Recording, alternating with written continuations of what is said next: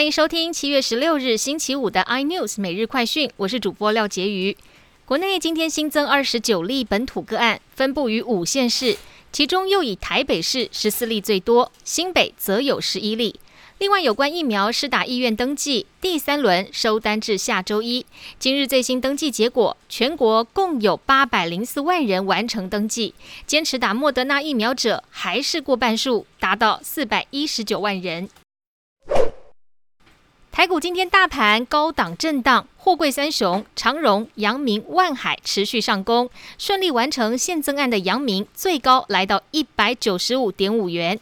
航海王长荣出关前强攻涨停，万海更是一度冲破三百元大关。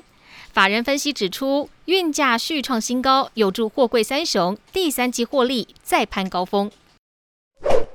不过，万海也传出有员工染疫，松江办公室有同仁因同居室友确诊，十五日进行 PCR 检验也确诊。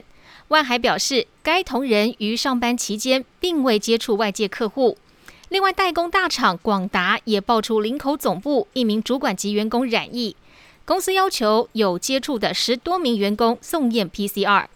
广达指出，确诊员工早在七月二日就开始居家隔离，期间都没有进办公室。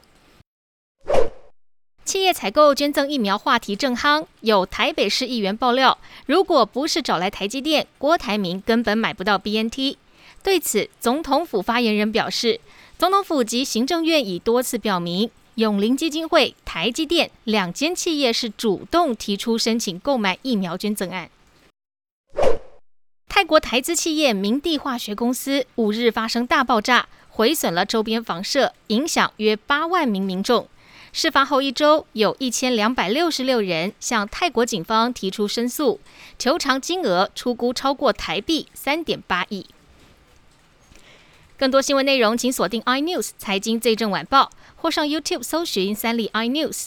感谢台湾最大 Podcast 公司声浪技术支持。您也可以在 Google、Apple、Spotify、KKBox 收听到最新的 iNews 每日快讯。